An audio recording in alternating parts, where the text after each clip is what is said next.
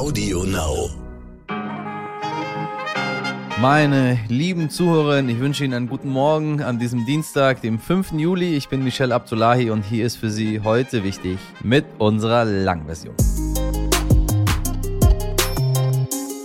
Sehr gut. Ich liebe Stammzuhörerschaft.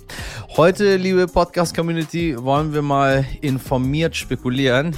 ja, mein neues Lieblingswort oder meine neue Lieblingswortkombination. Ähm, so nennt es die Friedensforscherin Professor Ursula Schröder, wenn sie in die Zukunft schaut. Denn ein klares Szenario, wie der Krieg in der Ukraine enden könnte, das sieht niemand so richtig. Dass aber eine Partei die andere besiegt, ist tatsächlich recht unwahrscheinlich. Zumindest sagt das Professorin Ursula Schröder gestützt auf ihre Forschung. Also nicht, weil sie sich das einfach ausdenkt, sondern, ja, Sie wissen schon, wir lieben Forschung. Was also wäre ein mögliches Friedensszenario, das besprechen wir gleich. Außerdem beschäftigen wir uns mit der konzertierten Aktion, vorher groß angekündigt und nun doch vertagt. Was haben sich die Ampelkoalition und Bundeskanzler Olaf Scholz dabei gedacht? Einschätzung gleich aus der Hauptstadt von Journalistin Jutta Bielich-Wonka. Und Sie wissen, 3, 2, 1, es geht los.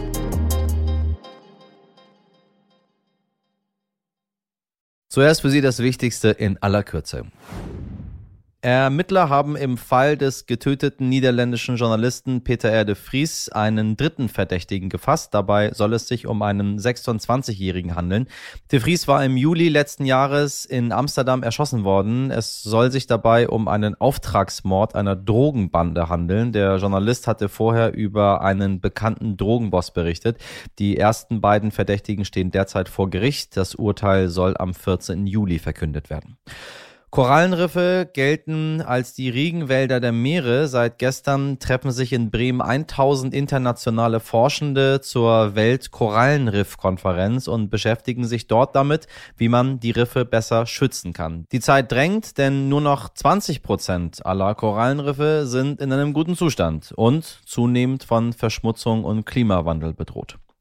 Nur drei Monate nach der Eröffnung muss das Tesla-Werk in brandenburgischen Grünheide für voraussichtlich zwei Wochen schließen, weil die Produktion zu langsam ist, will Tesla die Abläufe ändern, damit mehr Autos als bisher produziert werden können. Das Ziel pro Station sollen die Arbeitsschritte in 30 Sekunden erledigt werden können. Bisher waren 90 Sekunden geplant. Allerdings brauchten die ArbeiterInnen in der Realität doppelt so lange. Falls mir meine wunderbaren Kollegen zuhören, hm? Ihr habt manchmal Wochen Zeit, um eure Arbeiten zu erledigen, liebe Leute. Vielleicht führen wir das auch ein. 30 Sekunden, wenn wir ganz schön effektiv. Konzertierte Aktion. Dieser Begriff geistert seit Tagen durch die Medien ehrlich gesagt noch nie was von gehört. Eigentlich wollte die Ampelkoalition unter dieser Überschrift am Montag Maßnahmen beschließen, mit denen wir entlastet werden könnten. Doch die Ergebnisse werden jetzt erst für den Herbst erwartet. Dabei ächzen die meisten Menschen schon jetzt unter den Preisen dank Inflation und Krieg. Aber fangen wir mal von vorne an. Und dazu möchte ich die Journalistin und Leiterin des RTL Hauptstadtstudios Jutta Billig-Wonka fragen. Was ist das überhaupt, diese konzertierte Aktion? Was haben sich die Ampel und der Bundeskanzler dabei gedacht? Bundeskanzler Scholz greift zu einem Nostalgiebegriff aus der guten alten Bundesrepublik, als das Wünschen noch geholfen hat. Also alle setzen sich zusammen, stellen ihre Interessen im Sinne des großen Ganzen hintan. Aber das verklärt die Vergangenheit, denn so ein Knüller war die konzertierte Aktion von 1967 nicht. Zwar fanden sich Bundesregierung, Gewerkschaften und Verbände zusammen, aber schon bald drehte der Wind wieder in Richtung Boom und da sagten die Arbeitnehmer, also jetzt möchten wir doch einen ordentlichen Schluck aus der Pulle und da war es dann mit dem Kuscheln in der konzertierten Aktion auch schnell wieder vorbei. Jetzt gab es direkt schon Kritik von der Opposition natürlich und von den Gewerkschaften natürlich. Ist das berechtigt? Ich finde, manche Kritik ist ein bisschen reflexhaft. Also die, die nicht dabei waren, beklagen, dass sie nicht dabei waren. Ich finde, das wird der Dimension der Aufgabe nicht gerecht. Scholz hat heute die großen Player eingeladen zu einem gemeinsamen Blick in den Abgrund. Und er kann nur hoffen, dass sich alle besinnen, davor retten wir uns nur gemeinsam. Er hat die Herausforderung historisch genannt. Und da ist, finde ich, der Begriff konzertierte Aktion vielleicht etwas zu niedlich, aber sei es drum. Leicht wird die gemeinsame Kraftanstrengung nicht. Das geht natürlich um Verteilung, um Interessen, um Geld. Die Gewerkschaften haben zum Beispiel schon mal vorsorglich klargemacht, sie gehen nicht mit angezogener Handbremse in die nächsten Lohnrunden. Der Preisanstieg soll mindestens ausgeglichen werden. Also, da ist noch Musik drin, aber man hat sich heute zumindest mal ausgetauscht und mögliche Stellschrauben im Kampf gegen äh, diesen Abgrund, diesen Absturz ähm, besprochen. Und das muss jetzt erstmal sacken. Seit Tagen ist die Rede davon und damit wurden ja auch Erwartungen aufgebaut. Und nun ist alles auf den Herbst verschoben. Das Ganze ist ja als ein längerer Prozess angelegt über die Sommerpause, auch weil die ersten drei Entlastungspakete, also Stichwort Tankrabatt, 9-Euro-Ticket, die sind ja nun gerade mal erst in Kraft getreten und müssen erst mal wirken. Und wir wissen ja auch erst im September so richtig, woran wir sind. Dreht Putin den Gashahn zu? Wie dicke kommt's denn wirklich? Die Hoffnung, die stirbt ja bekanntlich zuletzt. Also erstmal abwarten und dann im September entscheiden. Das gilt übrigens auch für Finanzminister Lindner. Der ist ja wild entschlossen, die Schuldenbremse 2023 wieder anzuziehen. Aber ob es so kommt, die Sozialdemokraten haben da heute schon mal vorsichtig erste Zweifel angemeldet. Also das wird ein spannender Herbst, auch politisch. Vielen Dank, liebe Jutta nach Berlin. Und falls sich doch noch mehr ergibt, dann sprechen wir nochmal.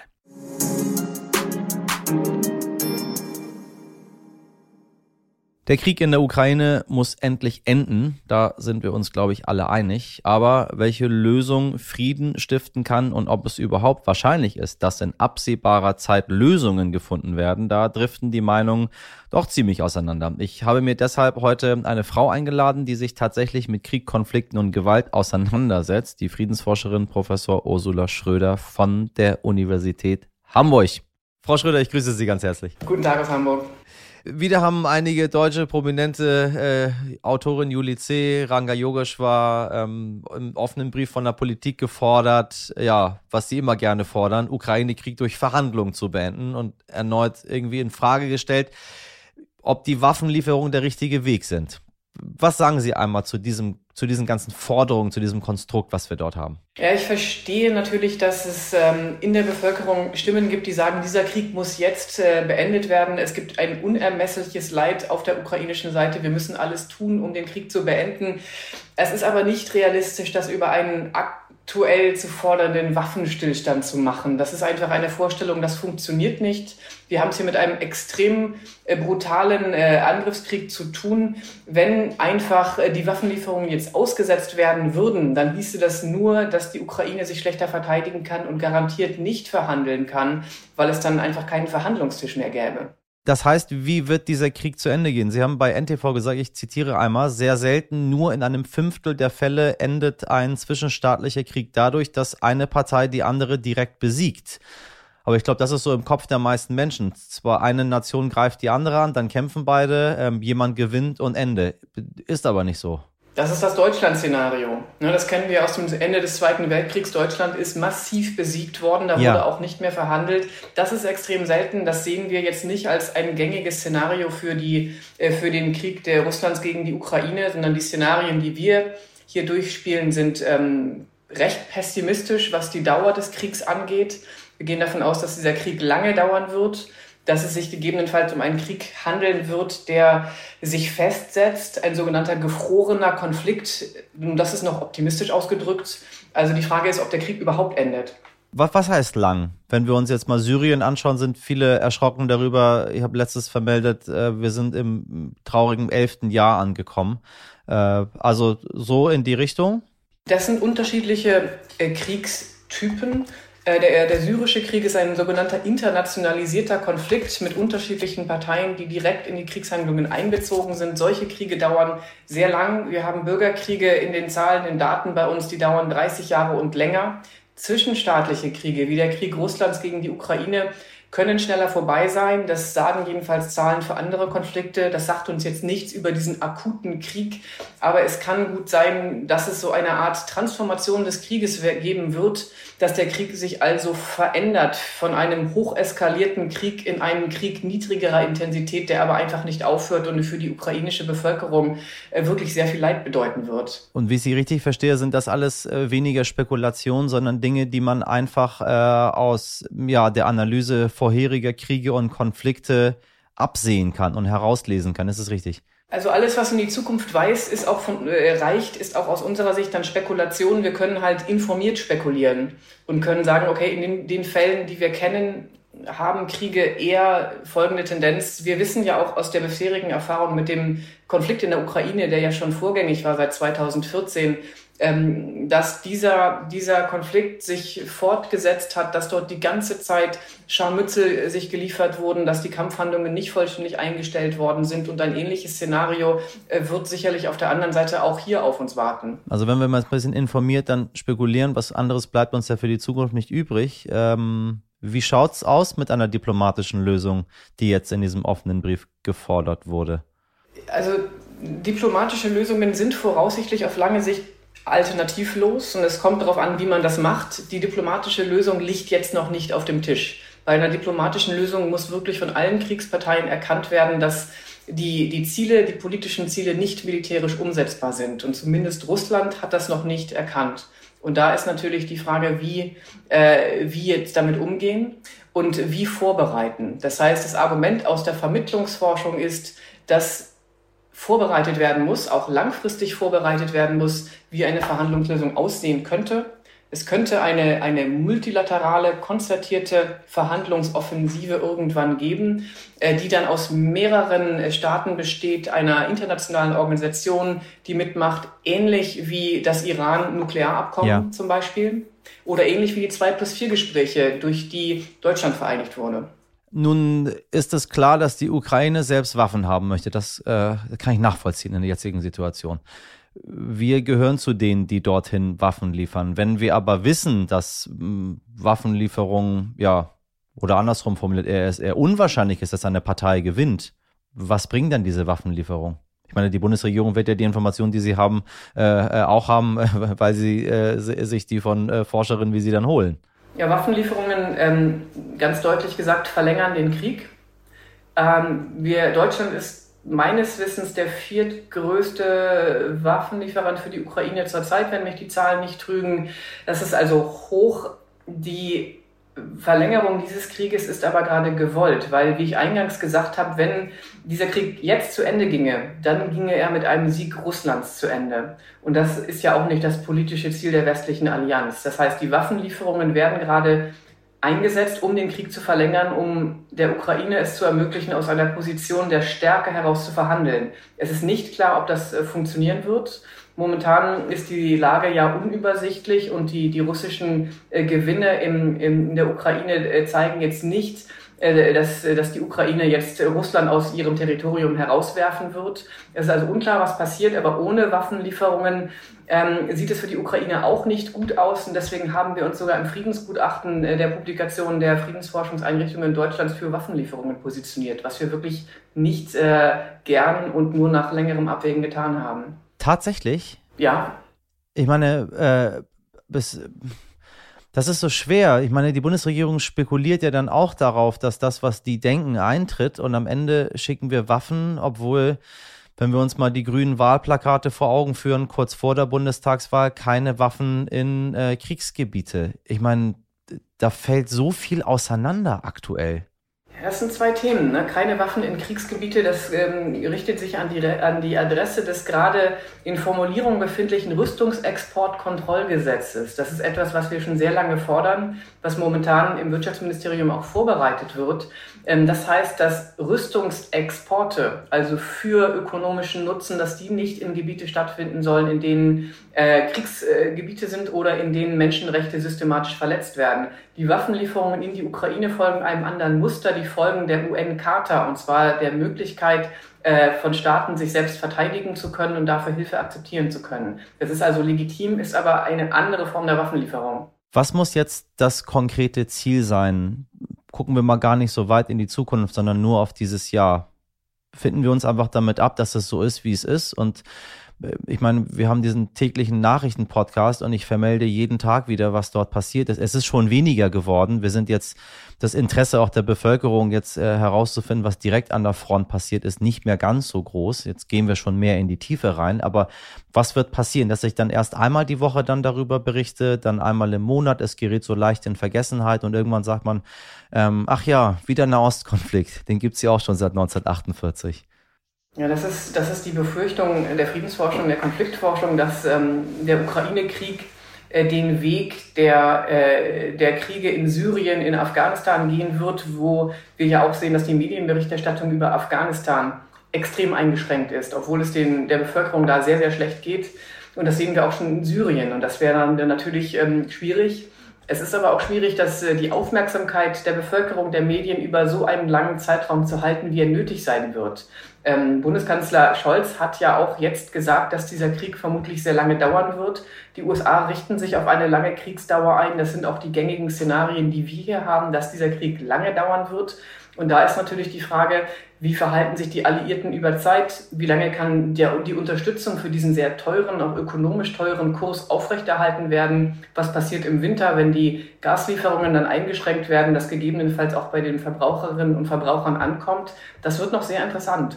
Wir sind ja beide aus Hamburg. Sie kennen äh, dann den Jungfernstieg genauso gut wie ich. Und dort am Samstag gibt es meistens Demonstrationen. Als der Krieg begonnen hat, waren das sehr, sehr viele. Mittlerweile ähm, ist das eher, würde ich mal sagen, auf so eine Art Mahnwache ähm, zusammengeschrumpft. Man sieht dann noch ein paar versprenkelte ukrainische Flaggen. Die Menschen stehen dort tapfer, machen darauf aufmerksam bringt das alles überhaupt irgendwas? Also man will ja irgendwie handeln. Ich will ja auch darüber berichten, damit die Menschen informiert sind. Äh, aber was sagt die Friedensforschung? Habe ich überhaupt irgendeine Form von Einfluss als Medienmensch und habe ich irgendeine Form von Einfluss als, als Bürger dieses Landes, wenn ich mich dort hinstelle und die Flagge in der Hand halte? Ich meine, der HVV bei uns in Hamburg hat, wenn sie Leerfahrten haben, standen früher über dem Bus Leerfahrt. Heute steht Hashtag Stopp den Krieg. Ist, ist das überhaupt für die Sache relevant oder habe ich nur ein gutes Gefühl, weil ich das mache? Da kommt sicherlich beides zusammen. Ich freue mich auch immer über die Busse, wo Stopp den Krieg draufsteht und äh, auch bei der HVV und den U-Bahnen steht das dran. Das hat sicherlich symbolische Funktionen, aber es ist trotzdem was, was uns diesen Krieg nochmal in Bewusstsein, äh, ins Bewusstsein bringt. Und auch äh, die Protestforschung sagt immer wieder, dass große Proteste, Bürgerinnen und Bürger auf der Straße, dass das Einfluss hat auf politische Gestaltung. Und wir befinden uns ja gerade in einem Moment, in dem politische Gestaltung möglich ist. Wir kommen aus der Pandemie. Wir haben gesehen, dass Staaten agieren und gestalten können, dass die Sachen hart formulieren und umsetzen können. Es gibt keinen Grund, warum das in diesem Krieg nicht auch so passieren kann. Es gibt den, den Drive, äh, politisch zu regieren, zu gestalten. Und das kann eingefordert werden. Und da hilft natürlich auch Protest oder die, die öffentliche Aufmerksamkeit für solche Themen, um die Themen auf der politischen Tagesordnung zu halten. Das heißt, aus der Protestforschung, aus der Friedensforschung können wir sagen, ja, natürlich helfen kleinere Sachen und natürlich hilft es auch, wenn man sich um ukrainische Geflüchtete kümmert. Die werden auch absehbar nicht nach Hause gehen können. Es hilft auch, wenn man sich um syrische Geflüchtete kümmert oder um afghanische Geflüchtete. Die können auch nicht nach Hause. Ich würde zum Schluss gerne einen kurzen Ausblick auf die, auf Ihre Arbeit und auf die Zukunft werfen. Wenn wir so ein bisschen an, an das vergangene 20. Jahrhundert denken, haben wir es viel mehr mit Blockbildung gehabt. Wir haben den, den äh, Kalten Krieg gehabt. Äh, man konnte die Welt ganz gut einordnen, sage ich mal so, weil man wusste, äh, wer links und wer rechts steht äh, auf der Seite der, der Berliner Mauer. Dann kam es zum Fall der Sowjetunion. Die Blöcke haben sich aufgelöst. Wir haben es viel zu tun gehabt mit Bürgerkriegen, mit strauchelnden Staaten. Wir sehen es äh, in vielen afrikanischen Staaten. Wir sehen es in, äh, in, Syrien. Wir haben es in Libyen gesehen. Wir haben es in Afghanistan gesehen. Jetzt haben wir eine ganz andere Situation. Plötzlich greift wieder ein Land ein anderes an. Ähm, was ist passiert, in was für eine Zukunft gucken Sie? Hat sich die Weltordnung dadurch verändert oder ist das ähm, nur ein tragischer Fall, der gar nicht so eine große Signalwirkung hat und eine Zeitenwende ähm, äh, eingerufen hat? Aus meiner Sicht hat sich die Weltordnung verändert und wird sich noch weiter verändern. Wir hatten lange keinen Krieg mehr in Europa, der ein zwischenstaatlicher Krieg dieser Reichweite war. Ich meine, die Bosnien, äh, der Bosnienkrieg ist der, der, letzte, der letzte große Fall, die ehemaligen Jugoslawienkriege.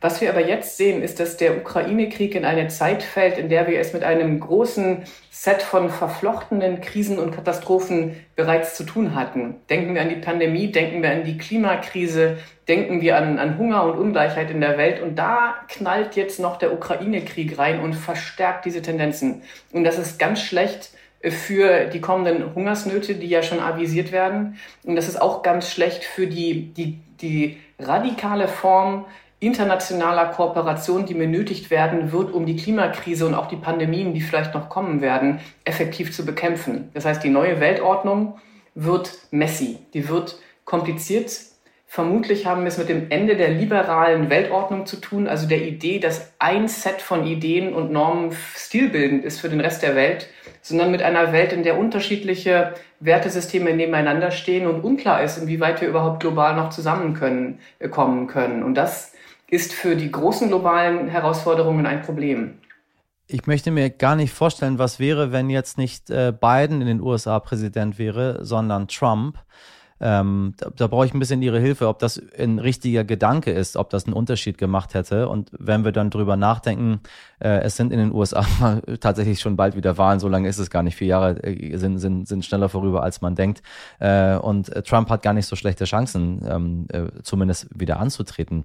Ähm, würde das was verändern? Müssen wir Sorge davor haben, was auf uns zukommt jetzt, sage ich mal, gar nicht so in die ganz, ganz weite Zukunft geschaut, sondern einfach im Laufe dieses Jahrzehnts? Ja, da machen sich auch diverse Beobachterinnen und Beobachter schon Sorgen. Was passiert, wenn eine, eine konservative Administration in den USA ja. gewählt wird, sei das Trump oder äh, eine baugleiche Version davon?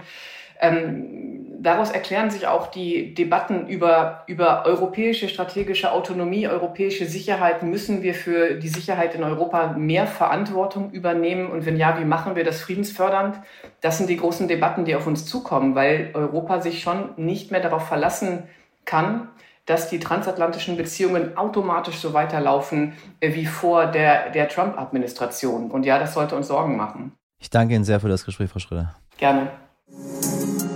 Heute nicht ich. 2000 Euro im Monat dafür, dass man berichtet und Menschen eine andere Perspektive auf die Welt zeigt. Gut, jetzt wäre vielleicht noch die Frage, welche Perspektive und wer dieses Geld auch bezahlt. Ja, es geht hier nicht um Journalismus, sondern ganz klar um Propaganda. Der bulgarische Geheimdienst hat nun veröffentlicht, dass bulgarische Journalistinnen und bekannte Persönlichkeiten ein, sagen wir mal, unmoralisches Angebot vom russischen Staat bekommen haben, mehr russische russische Perspektive, mehr Verständnis für Putin und dafür 2000 Tacken Monatsgehalt, meine Damen und Herren. Einfach mal so das Konto aufstocken. Ja, nett, aber die Propagandisten müssen ja von irgendetwas leben und nur das gute Gefühl, Russland zu unterstützen, bezahlt ja auch keine Miete. Lena Borislavov, die Sprecherin der bulgarischen Regierung, sagte nach der Veröffentlichung des Geheimdienstes, alle, die auf die EU und die NATO spucken und Putins Vorgehen in der Ukraine unterstützen, sollten das wissen. Und diejenigen, die euch beeinflussen, werden bezahlt, monatlich. Dem habe ich eigentlich nichts mehr hinzuzufügen.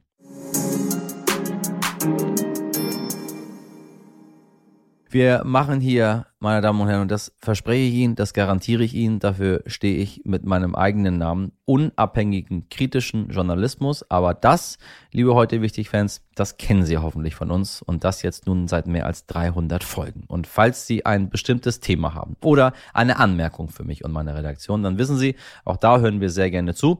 Schreiben Sie uns gerne an heute. Meine deutlich aufgestockte Redaktion, äh, StammhörerInnen werden sagen, huch, was ist denn da passiert, besteht besteht heute aus Mirjam Bittner, Dimitri Blinski, Laura Chapo und Jennifer Heinzel.